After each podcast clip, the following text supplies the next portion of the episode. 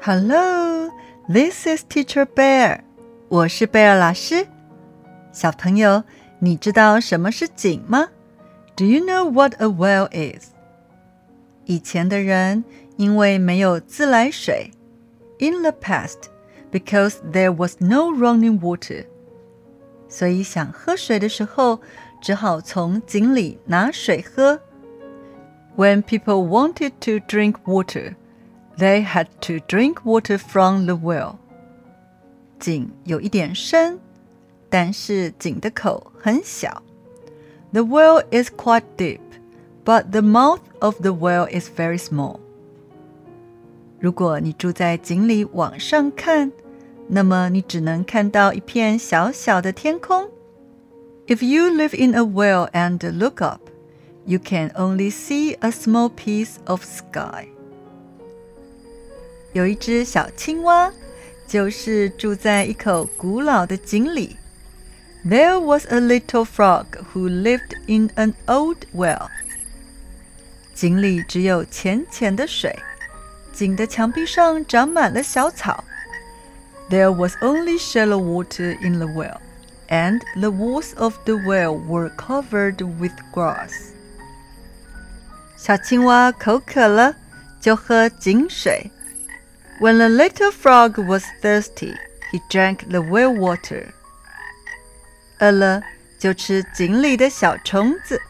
When he was hungry, he ate the bugs in the well. 累了就在井底的石头上躺着睡觉。When he was tired, he lay down and slept on the stone at the bottom of the well. 小青蛙对自己的居住环境很满意。The little frog was very satisfied with his home。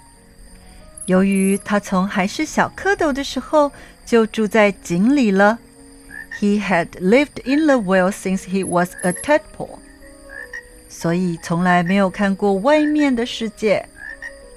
He had never seen the outside world。每次有小鸟飞到井边休息的时候，小青蛙总是会向它们炫耀。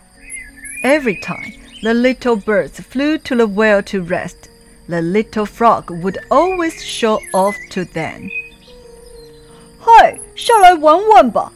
嗨，come down and play！我家超棒的，什么都有。My home is wonderful and has everything。而小鸟们总是告诉小青蛙。 外面的世界才美呢。The world outside is so beautiful. 你要不要出来看看呢？Would you like to come out and have a look? 不过小青蛙总是不相信。However, the little frog never believed it. 有一天，有一只布谷鸟飞到井边休息。One day, a cuckoo flew to the well to rest. 小青蛙又开始向布谷鸟炫耀自己的家了。我家真的好棒，应有尽有。My home is really great. It has everything. 你们为什么都不相信我呢？Why don't you believe me？没想到布谷鸟说：“我带你去看看外面的世界好吗？May I take you to see the outside world？” 比你家有趣多了。There are more interesting things than your home。小青蛙半信半疑的回答：“真的吗？Really？好吧，OK。”于是布谷鸟用爪子抓起了小青蛙，飞了起来。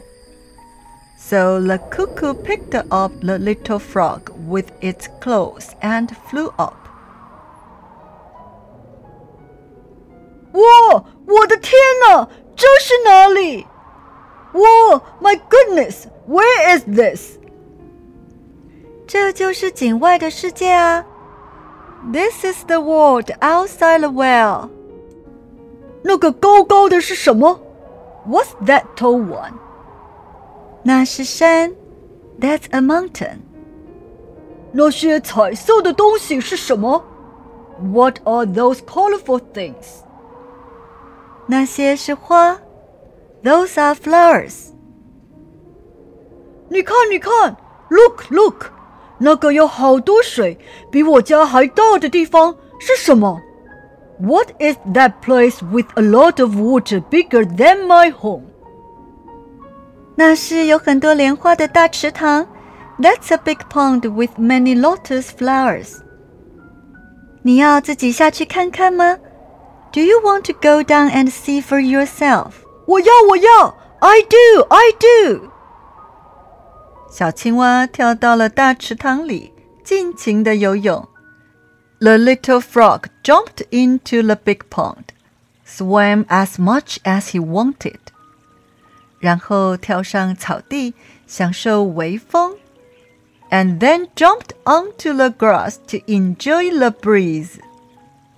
你看， 我说的没错吧？Look, didn't I tell you so? 谢谢你带我出来开开眼界。Thank you for bringing me out to open my eyes. 不客气，You're welcome. 等你玩够了，我再带你回家。I will take you home after you have had enough fun.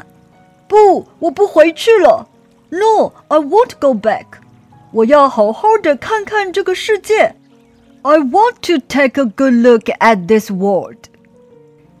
小朋友，你想当井底之蛙，还是想多看看这个世界呢？Do you want to be a frog in a well, or do you want to see more of this world? 旅行 to travel，看书 to read books，听播客 ；to listen to podcasts，还是多跟有经验的人聊聊；to chat with experienced people，都能打开你的眼界；to open your eyes，并且学习更多知识；to learn more knowledge。有一句话说：“知识就是力量。” Knowledge is power。有了知识， 你就能有更多力量做更多的事，也能更上一层楼。With knowledge, you can have more power to do more things and take your abilities to the next level。就像这只小青蛙，本来它什么都不知道。Just like this little frog, he didn't know anything at first. 后来他知道了更多知识， 于是他决定改变自己的生活。But later he learned more knowledge, so he decided to change his life. 小朋友还记得“知识就是力量”的英文怎么说吗？Knowledge is power. 请跟贝尔老师再说一次。Knowledge is power.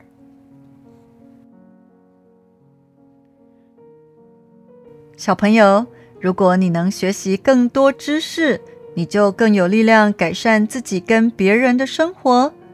If you can learn more, you will have more power to improve your life and the lives of others.